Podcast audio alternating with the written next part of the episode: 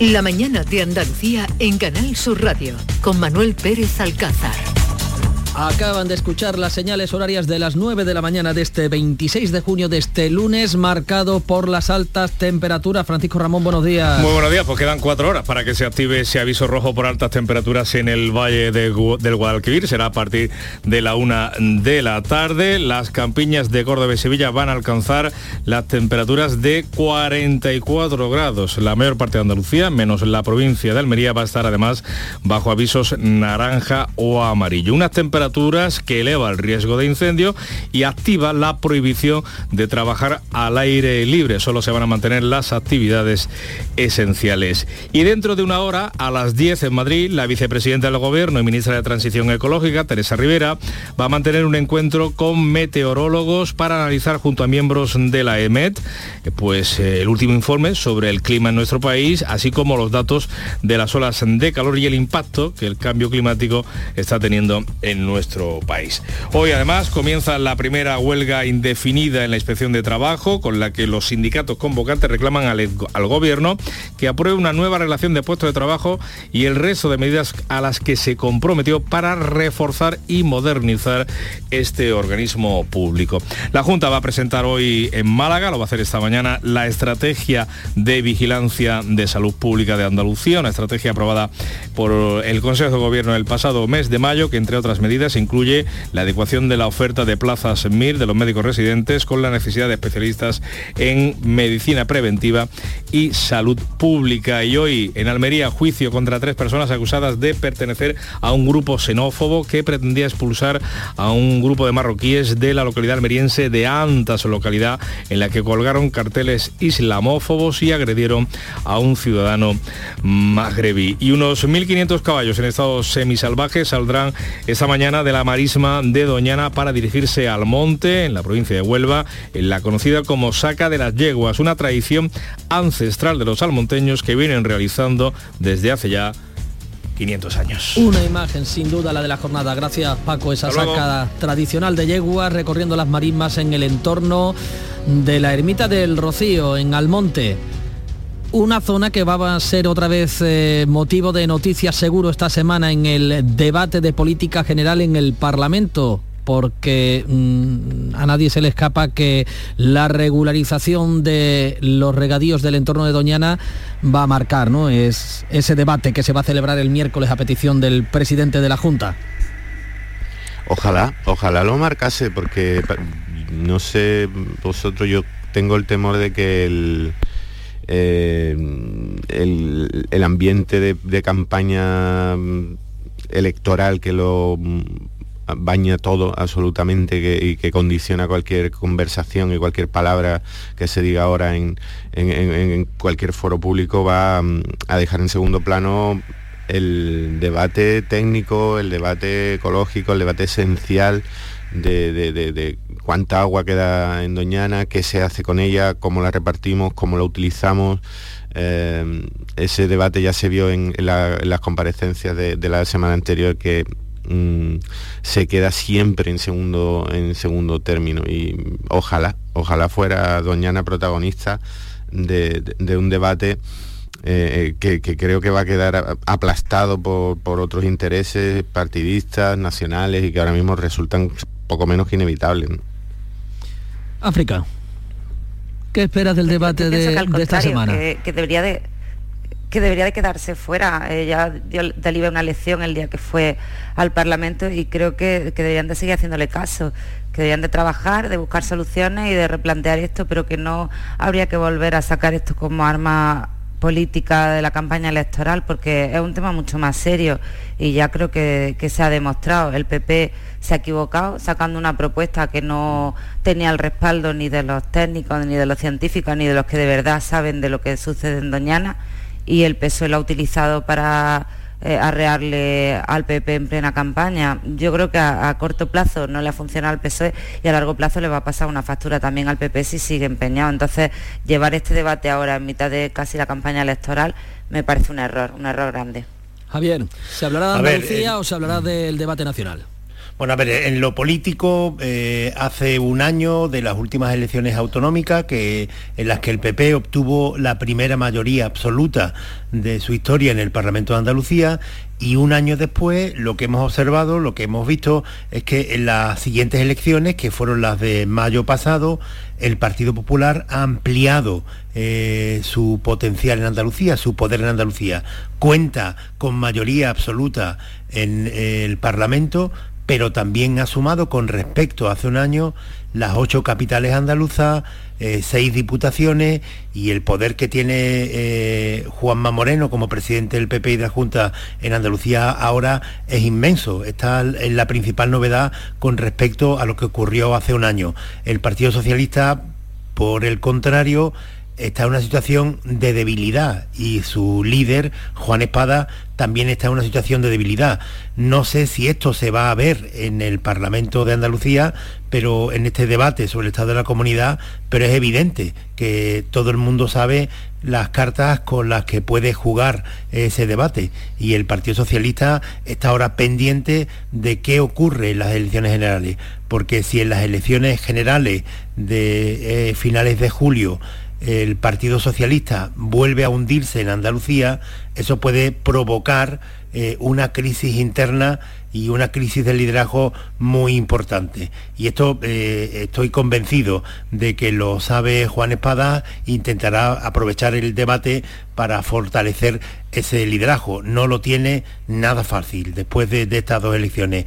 Eh, con respecto al tema concreto de Doñana, eh, yo el único aspecto positivo que he visto de la torpe y eh, perjudicial polémica de los regadíos es que eh, yo espero que cuando se pase este ciclo electoral de las elecciones generales se pueda abordar la problemática de Doñana desde la integridad del problema que se ha ido planteando en estos días. No es solamente cuestión de, eh, regularizar 400, 500, 800 o 1000 hectáreas más, sino que se tiene que contemplar el problema de, de Doñana en su totalidad, desde los regadíos hasta Matalascaña hasta el futuro de, instalaciones turísticas que pueda haber por la zona y empezar a, hacer las obras de trasvases para alimentar a los acuíferos de Doñana que tendrían que haberse realizado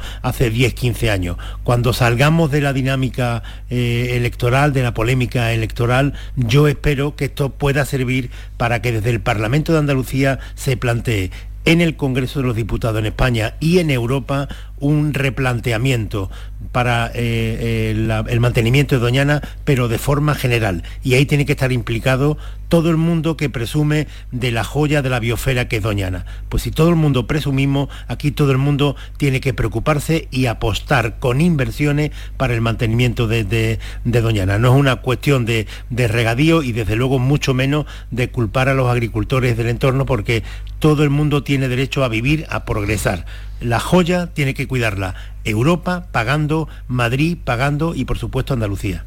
Bueno, hasta cierto punto lo que has dicho, Javier, porque culpar a quien ha hecho, quien ha puesto zonas de regadío ilegal, pues en cierto modo sí, lo se ha permitido, pero es que no todo el mundo ha hecho las cosas por el cauce legal y por el que hay que seguir. O sea que en cierto modo no son aquí eh, todos angelitos.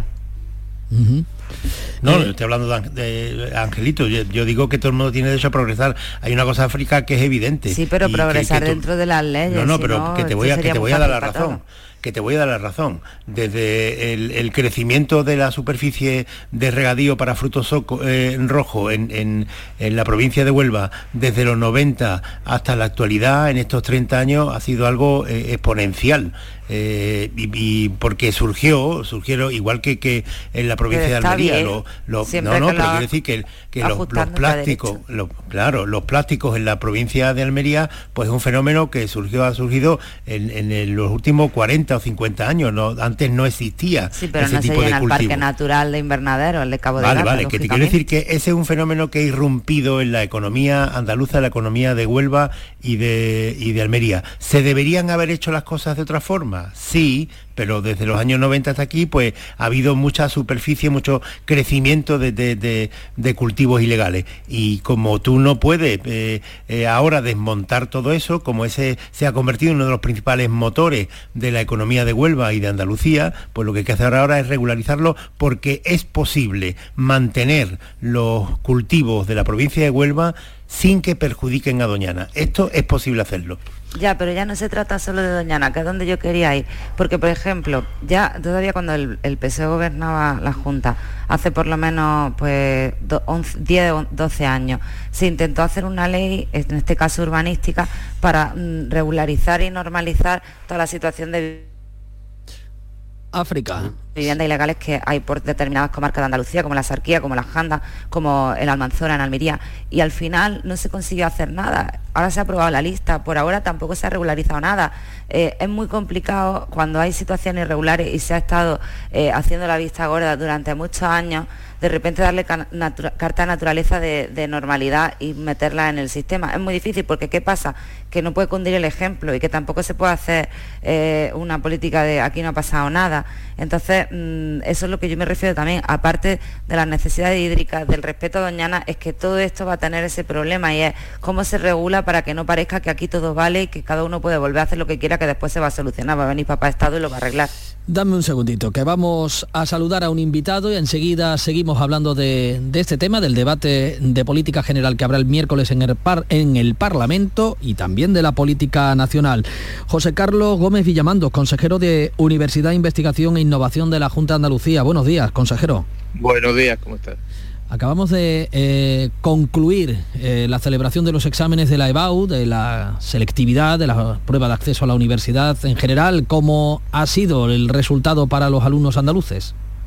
Bueno, podemos decir que ha sido una, una PEBAU con total normalidad en la fase ordinaria y con una tasa de aprobado muy alta, ¿no? Un 96, más de un 96%, casi un 96,3% de aprobado, lo cual, bueno, pues eso da tranquilidad a muchísimas familias y ahora vamos a ver en la fase extraordinaria que hay a partir del 11 de julio cómo se desarrolla, pero seguro que también vamos a tener unos resultados similares.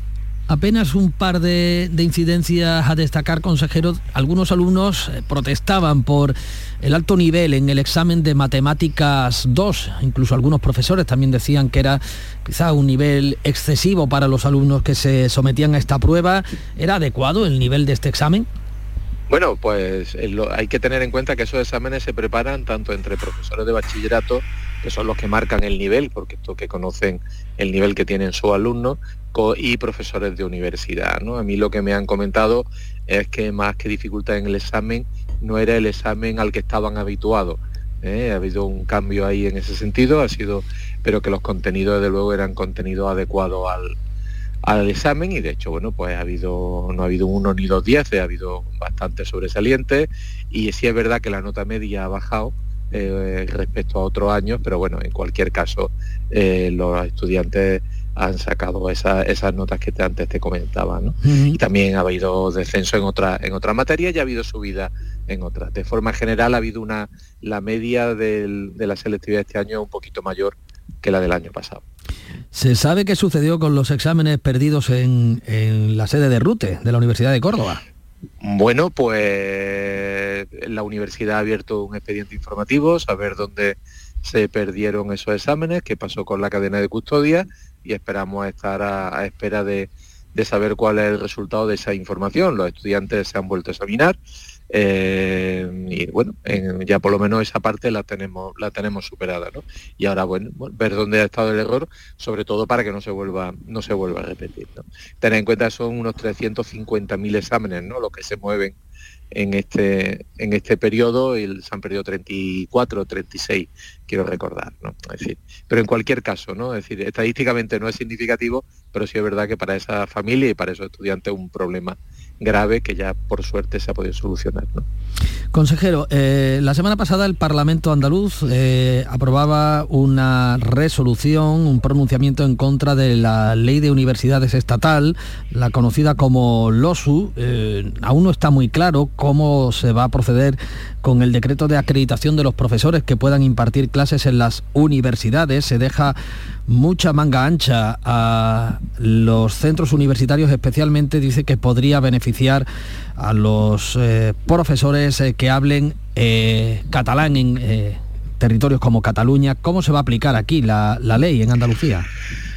Bueno, con esta ley, con este Real Decreto de Acreditación que está ahora mismo en trámite, creo que lo más significativo es lo que sucedió el otro día en la Conferencia General de Política Universitaria, donde está el Ministerio, están las comunidades autónomas y tengo que decirle que la única comunidad autónoma que votó a favor del Real Decreto fue Cataluña.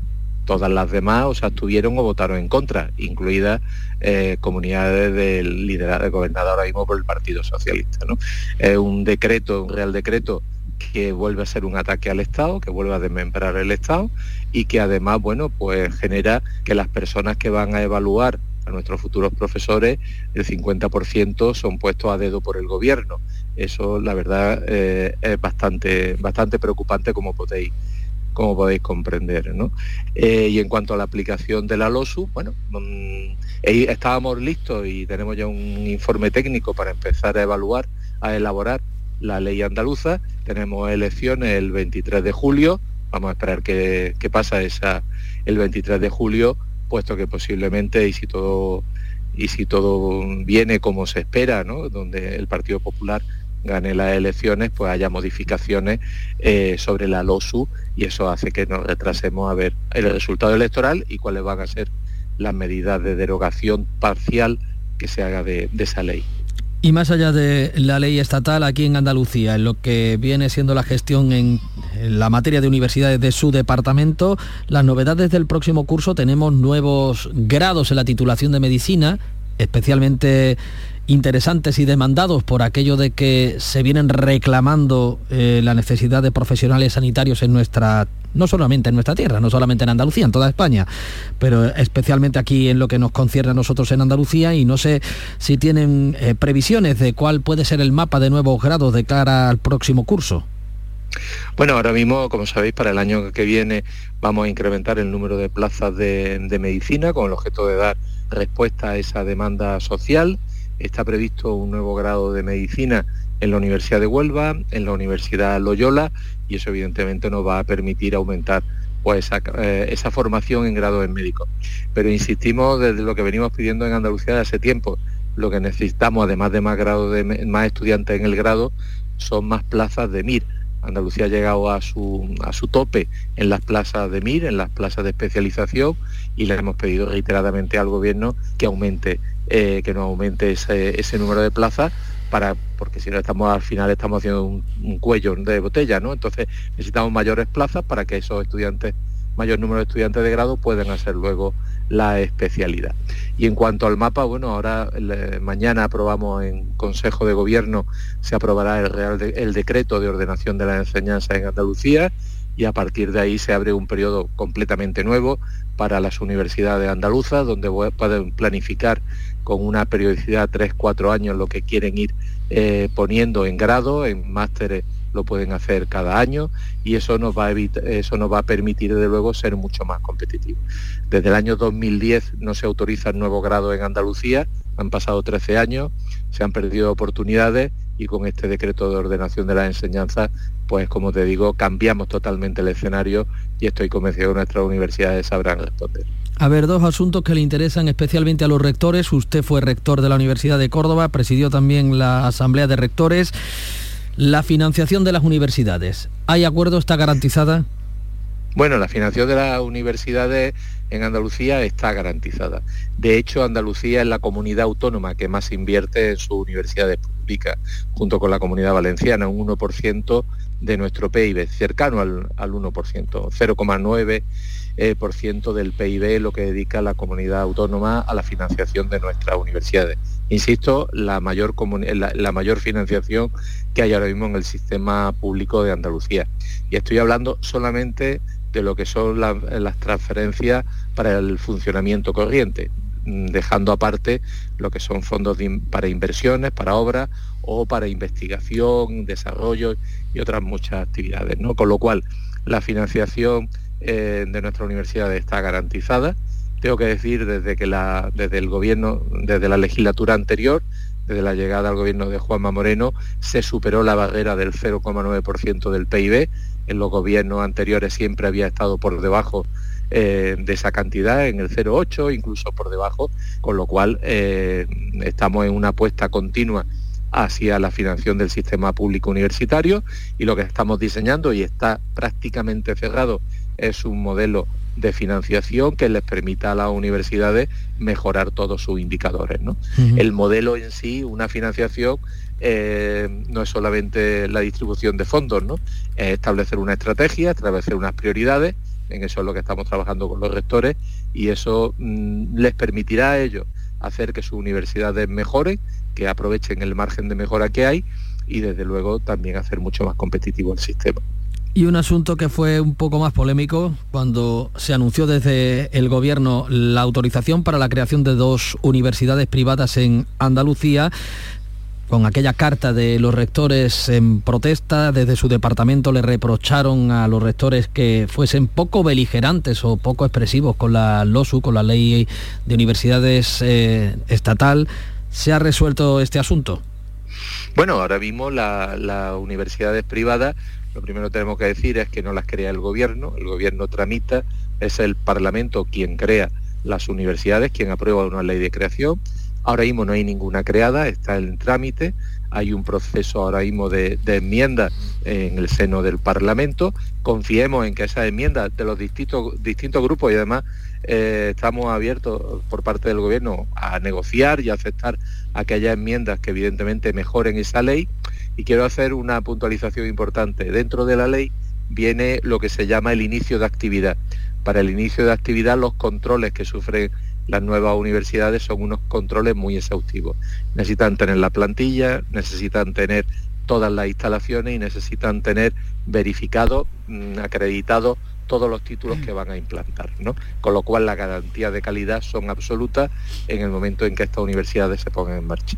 Por terminar, consejero, la semana pasada eh, nos daba usted unos datos que nos sorprendían a todos. El Parque Científico y Tecnológico de Cartuja en Sevilla, líder de facturación en el, en el país, con 4.500 millones de euros, si no recuerdo mal. Exactamente.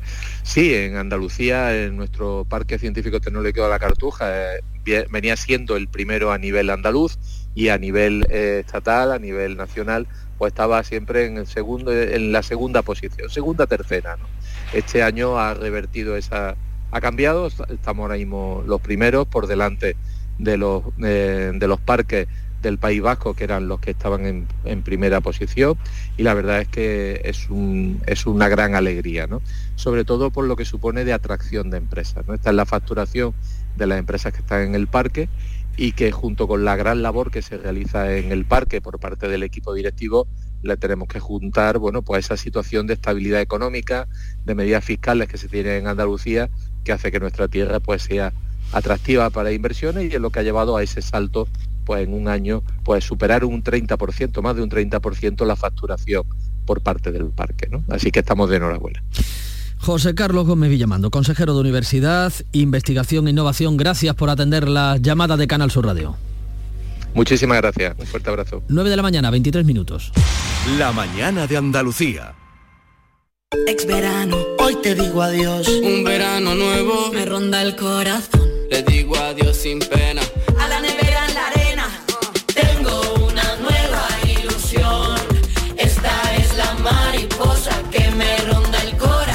El extra de verano de la 11. Un gran premio de 15 millones de euros y no viene solo. Además hay 10 premios de un millón. Extra de verano de la 11. Pone un nuevo verano en tu vida. A todos los que jugáis a la 11, bien jugado. Juega responsablemente y solo si eres mayor de edad. Canal Sur Radio. Escucha bien lo que te voy a decir. Alégrate, ya no te vas a arrepentir. Yo te voy a ayudar a que puedas ahorrar nuestro petróleo. Ese sol y no lo pueden apagar. Placas fotovoltaicas Dimarsa. Infórmate en el 955 12 13 12 o en dimarsa.es. Estimados amigos y clientes aficionados al buen comer, La Hostería del Laurel os anuncia que desde el 30 de junio al 4 de septiembre permaneceremos cerrados. En la Hostería del Laurel afrontamos reformas para estar a la vanguardia de la hostelería sevillana, adaptando nuestro restaurante centenario a los nuevos tiempos. Por supuesto sin perder nuestro encanto de siempre. Desde el 30 de junio al 4 de septiembre cerramos por reformas. Hostería del Laurel, Plaza de los Venerables, Barrio de Santa Cruz, Sevilla. Cinco océanos, lo mejor en congelados. Hasta el 4 de julio, en 5 océanos Sevilla, pechuga de pollo a 4,80 el kilo y lomitos de salmón salar a 6,95 la bolsa. Variedad, calidad y servicio al mejor precio. Pescados, mariscos, carnes, verduras, frutas. Cinco océanos, en Triana, Cerro del Águila, Pino Montano, Montequinto y Dos Hermanas. ¿Tu sueño es ser maestro o profesor? En Academia Méndez Núñez ya tenemos abierta la matrícula para que prepares tus oposiciones de magisterio o secundaria durante el próximo curso. Apúntate antes del 1 de agosto y no pagarás matrícula. También preparamos oposiciones de Administración de la Junta y del Estado. Contamos con clases online y presenciales. Ven a Academia Méndez Núñez y lo conseguirás. Más información y reservas en academiamn.com. El repaso a la actualidad de la mañana con todo lo que te interesa. La noticia del día, la información local. Lo que necesitas saber te lo cuenta Andalucía a las 2. Tu verano en Canal Sur, la radio de Andalucía. 9 y 25 seguimos en tertulia con Javier Caraballo, África Mateo y Pepe Landi. Queridos, no sé si habéis podido seguir todas las entrevistas del presidente del gobierno porque se multiplican en las últimas horas. Habría Sí, que sí, ya que dedicarse... no le han dado debate. Y pues las, y, la- y las que vienen, ¿eh? que no van a ser las únicas las de este domingo, que vienen más a partir de mañana. Habría que dedicarse casi en exclusiva, ¿no? Al- sería un género por sí por sí mismo y además ahora dice que va mm, anoche anunciaba en la de la sexta que, que, que va a acudir a programas y a medios que considera hostiles. Eh, muy La derecha mediática, Caraballo. ¿qué es eso de la derecha mediática? Es que no, es, cu- es curioso lo de lo de Pedro Sánchez, las estrategias que, que marca, las estrategias políticas. En las elecciones municipales y autonómicas de mayo, en las que él no se presentaba, hizo una campaña como de presidente de gobierno. eh, y lo que hacía era que cada día anunciaba alguna medida que iba a aprobar el, gobierno, desde el Interrail, eh, ayudas a los jóvenes, ayudas a los mayores, inversiones, y esto lo hizo durante toda la campaña de las elecciones municipales y autonómicas en las que, repito, él no se presentaba. Y en estas elecciones generales, después del batacazo del Partido Socialista en las municipales de, mayo, eh, eh, también ha asumido el protagonismo, pero esta vez ya no lo hace como, presidente de gobierno, no, no, no está, eh, que yo recuerde, todavía no, ha hecho ningún anuncio y es una campaña muy agresiva en la que como en la entrevista que ayer hizo con, con- en la sexta con Jordi Évole, empezó la semana con, con Carlos Alsina y, esta semana también va a ser dos tres, eh, eh, cada vez más se centra en un ataque muy agresivo contra los medios de comunicación. Lo que dice Pedro Sánchez, lo que vino a decir ayer en el programa de, de- de este hombre, de Jordi Évole, es que su gran error ha sido no valorar el veneno que podía inocular en la sociedad los medios de comunicación.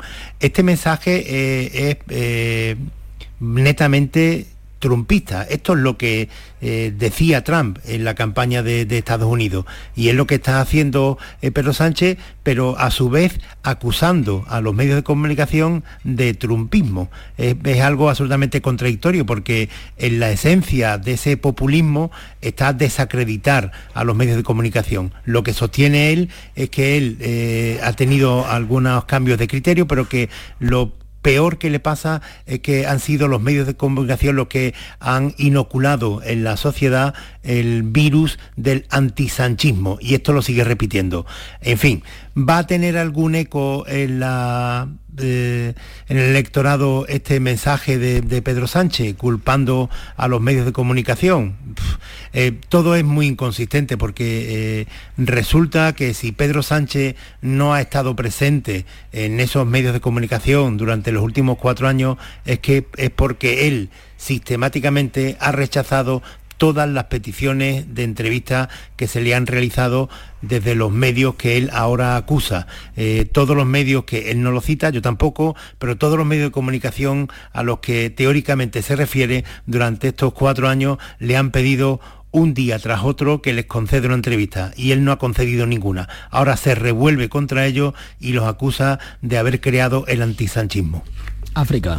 Sí, pero estoy hasta cierto punto de acuerdo contigo, Javier. Sí que hay una parte que, él se ha revuelto porque desde luego ha hecho muchas cosas y ha repartido mucho dinero y ha hecho cosas positivas, se han subido las pensiones más que nunca, la política económica va bien si comparamos con el resto de la Unión Europea y al final todo eso no está llegando. Yo donde creo que se equivoca es en dónde está la explicación, o sea, quién es el culpable. Al final él está buscando el culpable en los medios de comunicación y yo creo que él no ha sabido transmitir o no o su política de comunicación ha sido fallida, porque al final sí que es verdad que logros hay y que cosas positivas para que no hubiese retrocedido como ha retrocedido por lo menos en la encuesta. Y como ya hemos visto en las elecciones municipales y autonómicas, ahí están, pero mm, algo se ha tenido que comunicar mal porque todo eso no ha llegado a una población que tenía que haber llegado sí o sí porque son medidas directas y claras.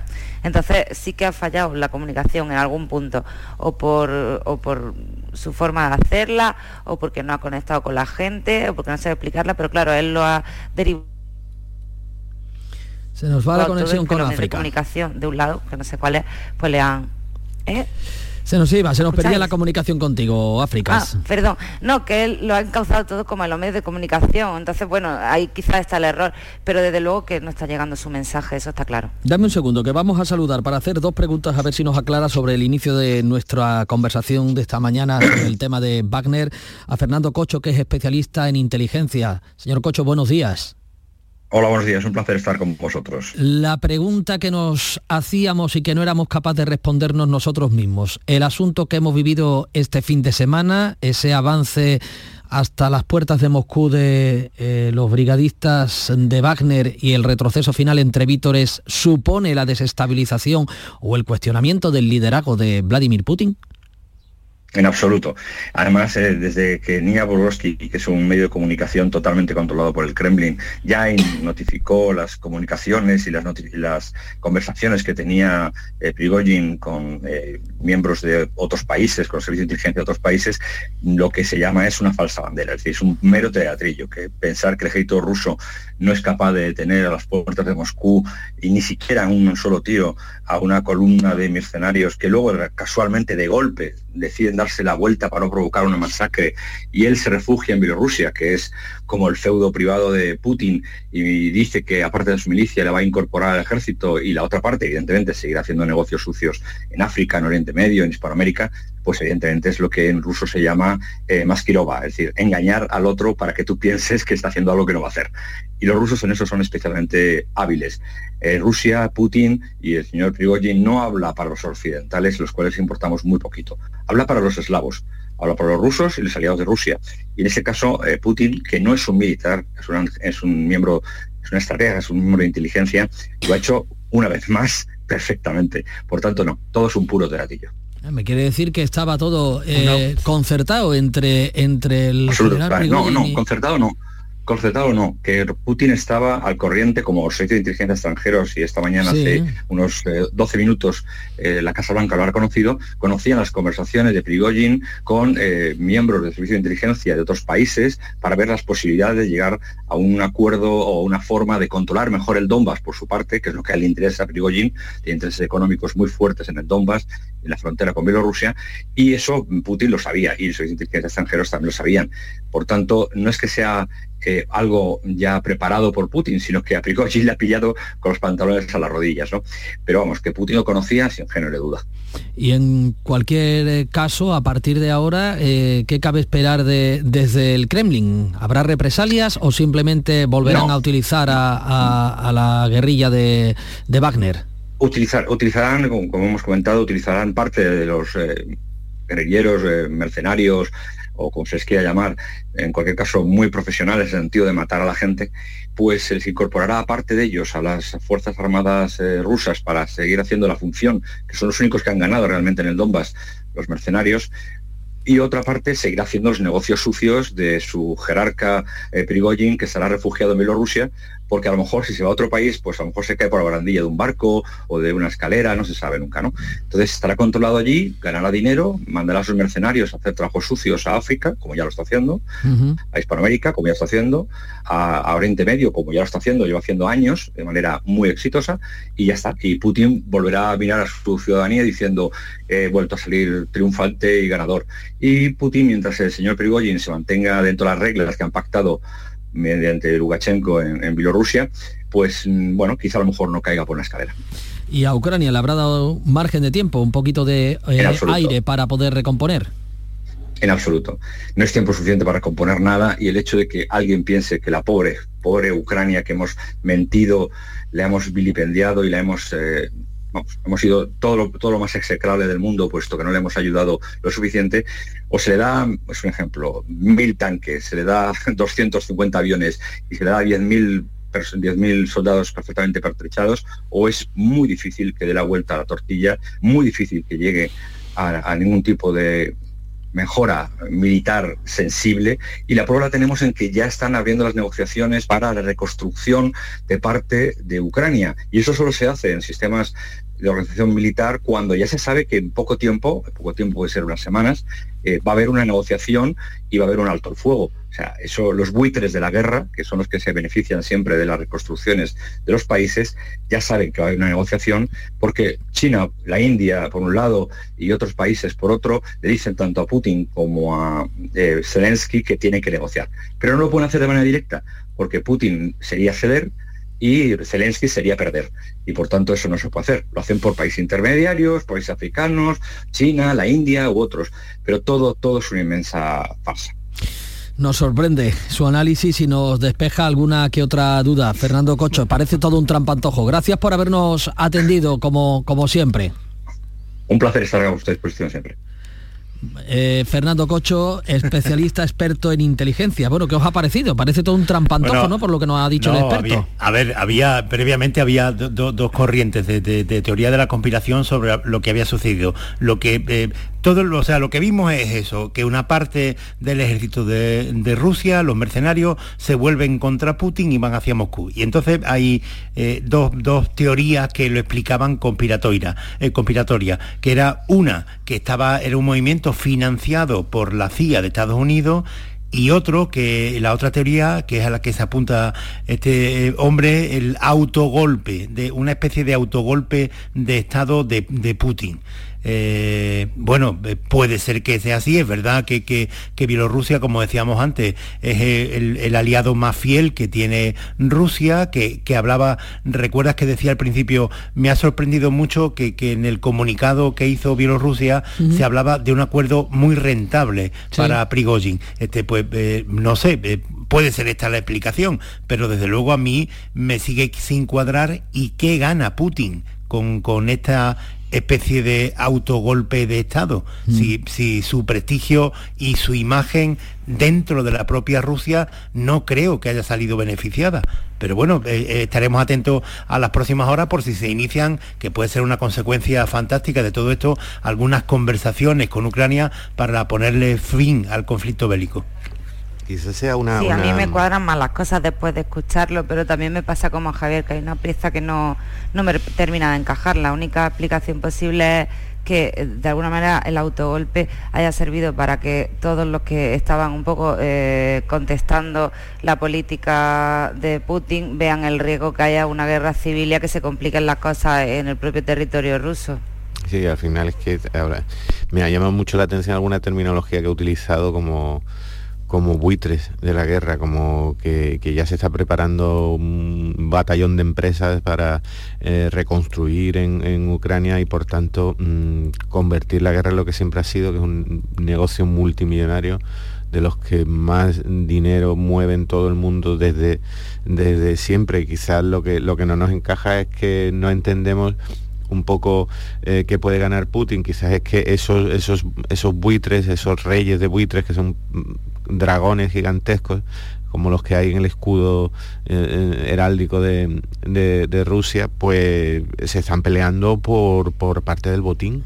por parte de un botín enorme, mm, monstruoso, y, son, son sus negocios, pero bueno, nosotros como espectadores lo que nos queda, yo creo que es la, la tristeza de ver que de, asombrarnos con lo que ya sabíamos. O sea, esto es volver a descubrir lo que ya conocíamos, que la guerra eh, es un negocio internacional en el que hay miles de, miles y miles de millones, miles y miles de empresas y, muchos y muchos gobiernos también implicados y que, bueno que, no, no, hay no hay mucha no hay mucha esperanza ¿no?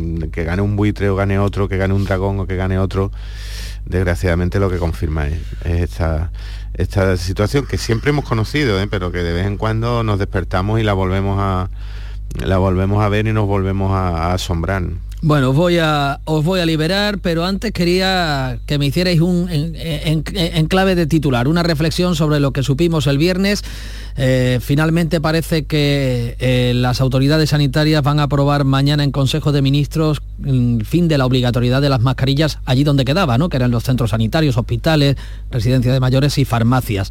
Hemos hablado esta mañana con el responsable de salud pública de la Junta y, lo pone un poco en solfa, lo pone en duda y dice que quizá en urgencias, quizá en algunos eh, servicios de los hospitales seguiría siendo recomendable. ¿Qué opináis de todo esto?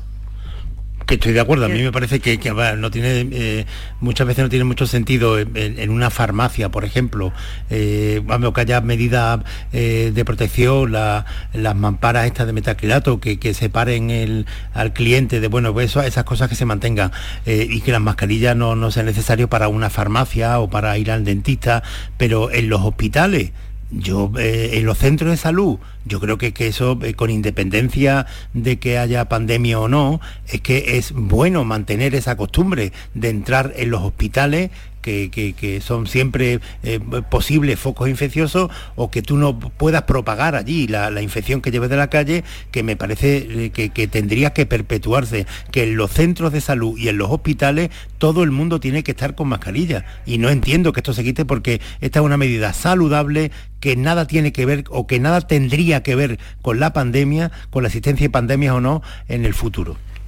Vaya titular, Caraballo, ¿eh? Cortito. Venga, África, resume tú. Bueno, pues yo creo que mm, deberían de seguir en los hospitales, pero que es hora de superar un poco la pandemia y de ocuparnos de los problemas que, que tiene la sanidad, que son graves y que necesitan ya atención fuera de la COVID.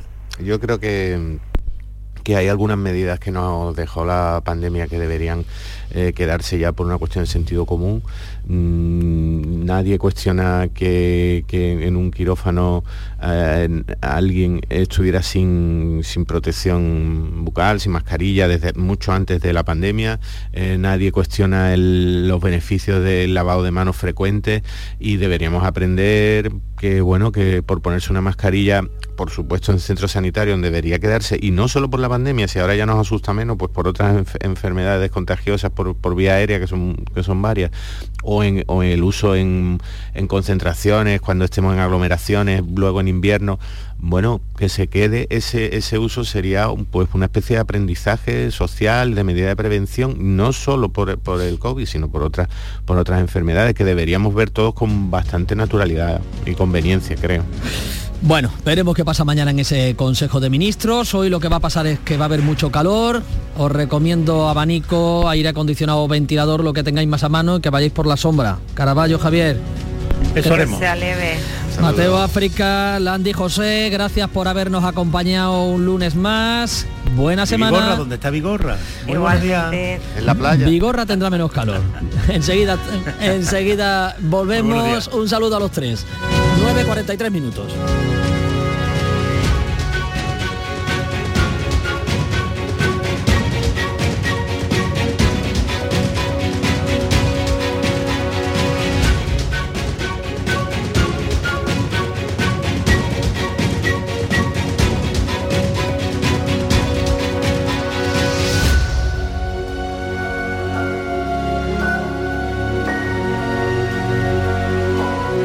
¿Buscas un máster, experto o curso de verano? En la Universidad Internacional de Andalucía tenemos la formación especializada que necesitas, con becas para ayudarte a impulsar tu carrera profesional. Solicita ahora tu plaza en www.unia.es.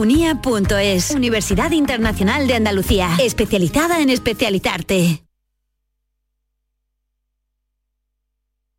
Queremos seguir dándole alas a tu negocio. Por eso, en Caja Rural del Sur trabajamos día a día para que tu negocio no tenga fronteras. Ponemos a tu disposición expertos en negocio internacional que te darán respuesta inmediata, siempre que lo necesites. Caja Rural del Sur. Formamos parte de ti.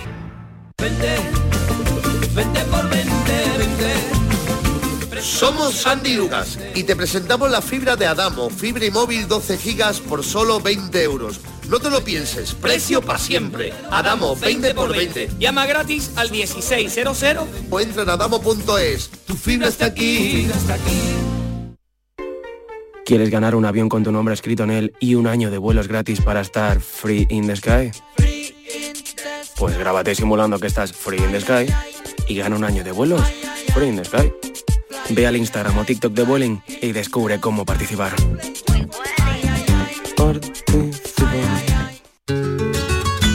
Estimados amigos y clientes aficionados al buen comer, la Hostería del Laurel os anuncia que desde el 30 de junio al 4 de septiembre permaneceremos cerrados. En la Hostería del Laurel afrontamos reformas para estar la vanguardia de la hostelería sevillana, adaptando nuestro restaurante centenario a los nuevos tiempos. Por supuesto sin perder nuestro encanto de siempre. Desde el 30 de junio al 4 de septiembre cerramos por reformas. Hostería del Laurel, Plaza de los Venerables, Barrio de Santa Cruz, Sevilla. En Canal Sur Radio, La mañana de Andalucía, con Manuel Pérez Alcázar. Son las 10 menos cuarto de la mañana, aunque para muchos la mañana empezó a primera hora de la noche porque no consiguieron conciliar el sueño y es que hemos tenido una noche con el termómetro en 30 grados en ciudades como Sevilla o como Jaén, 28 en Córdoba y lo que se avecina a lo largo de la jornada es aún peor con alerta roja por altísimas temperaturas en el Valle del Guadalquivir, en las provincias de Córdoba y de Sevilla principalmente. Saludamos en este punto a Juan de Dios del Pino, al portavoz de la Agencia Estatal de Meteorología en Andalucía. Señor del Pino, buenos días. Hola, buenos días. ¿Qué nos espera, señor del Pino? Bueno, pues nos esperan, digamos, que, suban un poco más las diurnas, ¿no? Para hoy ya tenemos aviso de nivel rojo, ¿no? Eso significa que podríamos llegar a los 44 grados, donde se ha colocado, o sea, en el Valle del Guadalquivir a su paso por Sevilla, eh, por Córdoba, también por, por, Jaén, ¿no? Si acaso, ¿no? ¿Eh? Eso es lo que se espera, un incremento de las diurnas, pero quizás la mm, no tan mala noticia sería que esta, la noche próxima va a ser un poquito menos calurosa que la que hemos tenido, ¿no? O sea, ya empiezan a a bajar las temperaturas, a partir de ya empiezan a bajar las temperaturas a partir de la tarde y ya se empezará notando muy poco a poco, muy poco a poco en las nocturnas y un poquito más en, la, en las diurnas. ¿Bajaremos de eso que se llama el, nivel de temperatura del sueño o todavía tendremos que soportar a lo largo de esta noche esas temperaturas por encima de los veintitantos grados? Pues sí estaremos con temperaturas por encima de los veintitantos o veinte grados. No van a bajar las temperaturas de aquí al, al viernes, sábado incluso, ¿no? Van a bajar, pero van a bajar muy poco, ¿no? Eh, la razón es porque estamos en el cercano al solsticio, ¿no? Ya ha pasado el solsticio, ¿no? Eh, que son las noches más, los días más largos, pero las noches más cortas, pero seguimos teniendo con noches muy cortas, ¿no? Con lo cual no da tiempo a que la atmósfera se enfríe durante, durante la noche, ¿no? Aunque las temperaturas diurnas van a ir bajando, o sea, las máximas van a ir bajando, se va a notar un poquito, pero menos en, las nocturnas que seguirán.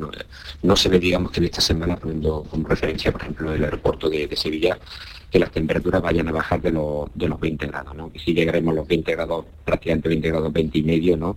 En la noche del sábado, más bien la noche, sí, la noche del viernes al sábado, es la, noche más fresca, ¿no? De esta de esta semana y se podrían registrar, como he dicho, unos 20,6 de mínima.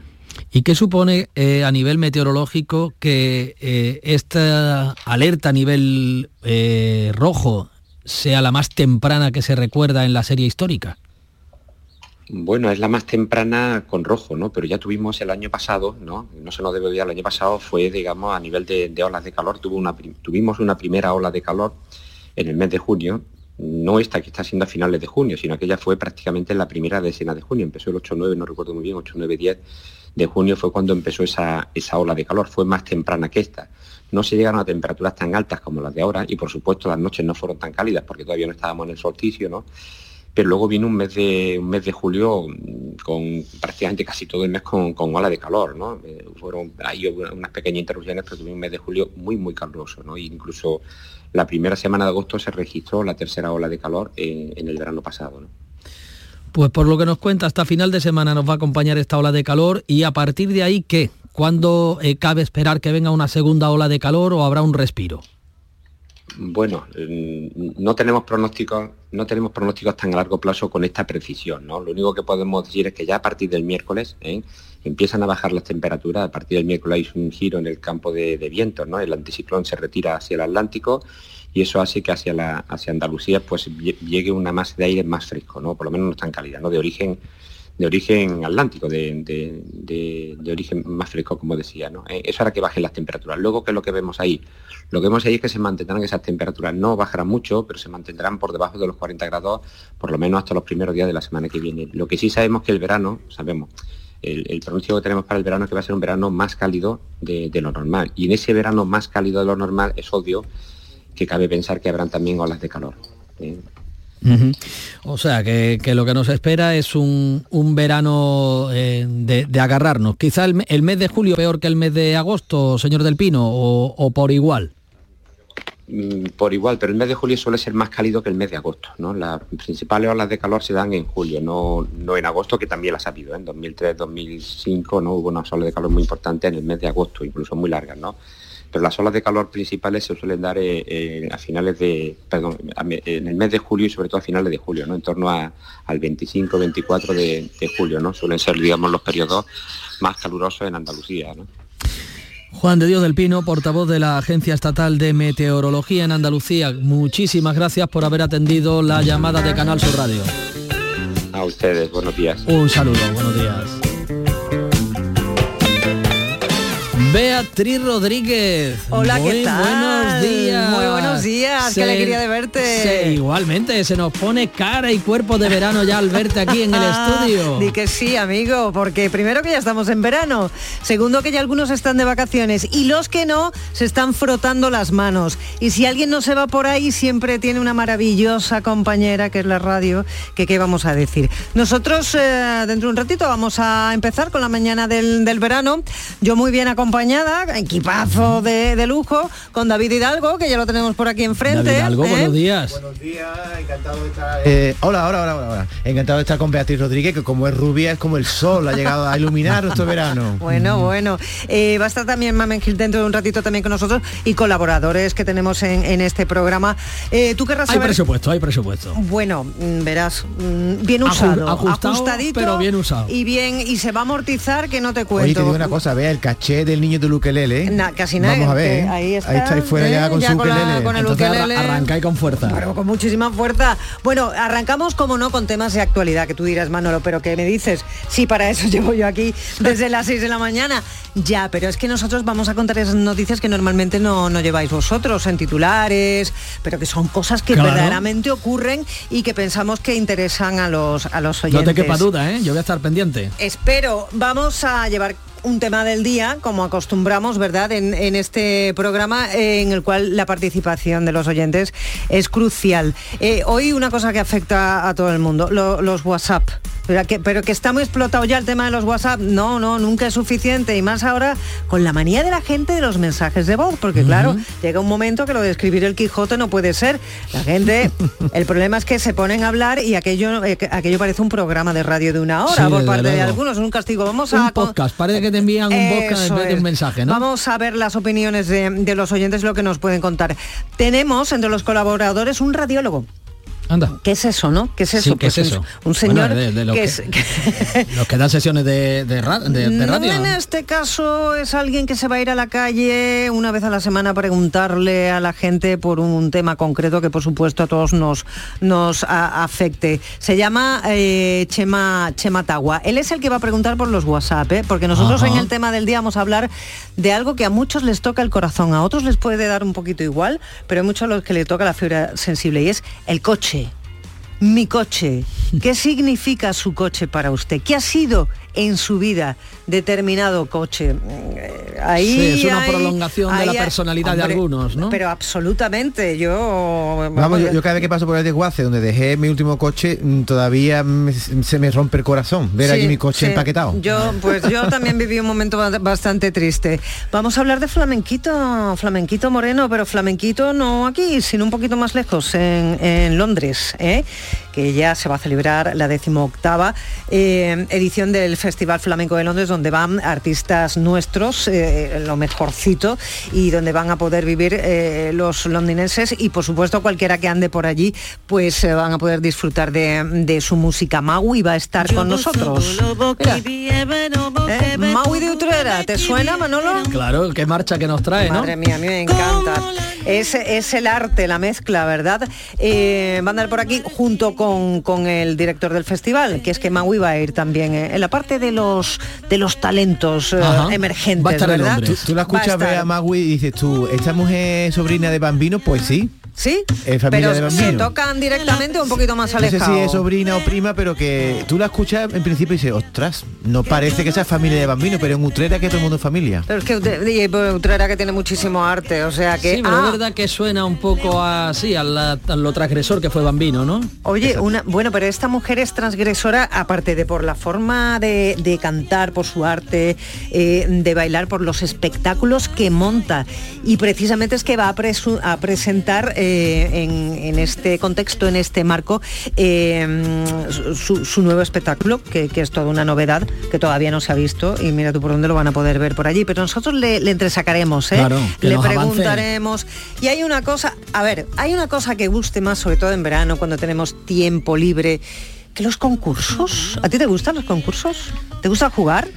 bueno. Pues debería venirte, ¿eh? al acabar el programa sobre las 12 no te, menos va- 10. no te vayas a ir ahora a echar la siesta y llégate por aquí. ¿eh? Me, me quedaré escuchando porque todavía tengo tarea que preparar para mañana, pero bueno, eh, estaré atento. Un poquito. Un eh, concurso veraniego, fresquito, en el que vamos a inte- Mm. integrar también a los, oh, concurs- a los oyentes para que participen y que va a tener cuatro preguntas. Si quieres te adelanto una ya, que es ¿qué hay más? Vamos a preguntar a la gente qué Mm. hay más, por ejemplo, en el mundo, si hay más perros, más gatos, hay más bici o hay más motos, hay más ordenadores o hay más tablets, hay más camiones o más furgonetas. ¿Hay más guapo o más feo? A ver cómo está la gente con eso. Y de regalo que tenemos, ¿ves? Un mostachón. Pues de regalo, de regalo. Pues el presupuesto no- vamos, no lo contempla, ¿no? sí, hay regalo. ¿Cómo no va a haber regalo, David? Para ti no, seguro. Y para mí tampoco. Pero para los oyentes, por supuesto, que van a tener su regalito, seguramente con forma circular y con un agujerito en Ah, medio. vamos a regalar discos, Sí. CDs, ¿no? Sí, hombre, sí, hombre, porque los vinilos ya se cotizan demasiado. Oye, pues ya caro. los vinilos ya son un objeto casi de, de- de- ahora, bueno, se ha convertido De colección. se ha convertido en un objeto de coleccionista. Sí, sí, sí. Mira, es- esto va a ser un tema del día para futuro para futuras jornadas. Mira, tengo yo en un cuartillo eh, una caja llena de vinilos, ¿vale? Que no sabe qué hacer con en ellos. no, en el momento en el que lo metí ahí fue un, bueno, algún día, algún día, algún día. Se han ido poniendo cajas encima, encima, encima, encima. No me quiero pensar lo que me voy a encontrar yo el día que saque esa caja. Y más todavía con las temperaturas que estamos sufriendo, que habéis estado hablando de eso, ¿verdad? Sí, sí, y de lo que nos viene. y de- y pinta más. Yo creo que me voy en, en vez de encontrarme 50 discos o 100 discos, lo que sea, me, me voy a encontrar un bloque.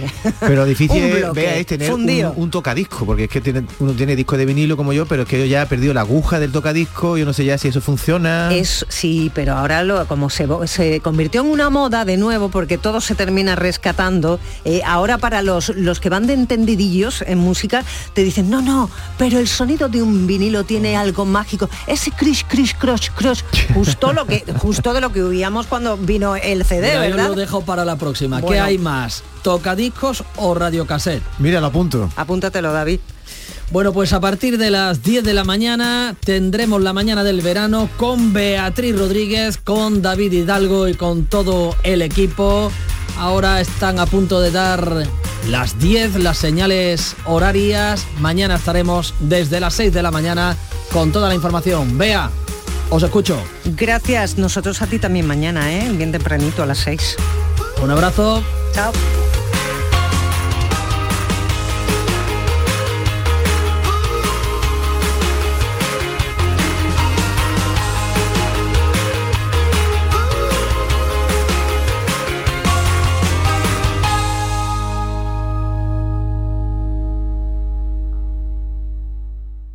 Canal Sur Radio, La mañana de Andalucía, con Manuel Pérez Alcázar.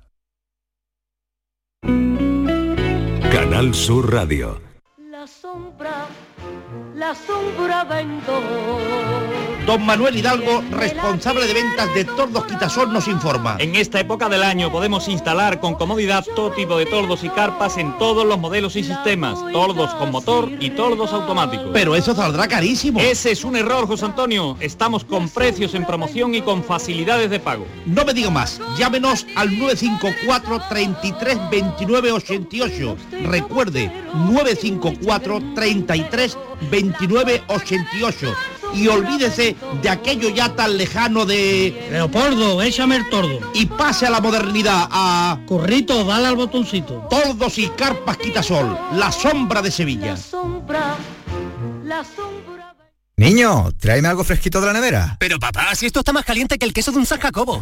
¿Nevera rota? Aprovechalo. Las ofertas de verano de Tiendas El Golpecito y consigue por fin la nevera que mereces. Tiendas El Golpecito. Electrodomésticos nuevos, con y sin golpes o arañazos, más baratos y con tres años de garantía. En Alcalá de Guadaira y Utrera. 954-100-193. www.tiendaselgolpecito.es Van a dar las 10 de la mañana y Automóviles Berrocar abre sus puertas, deseándoles que tengan un feliz día. Automóviles Berrocar. Tu confianza, nuestro motor.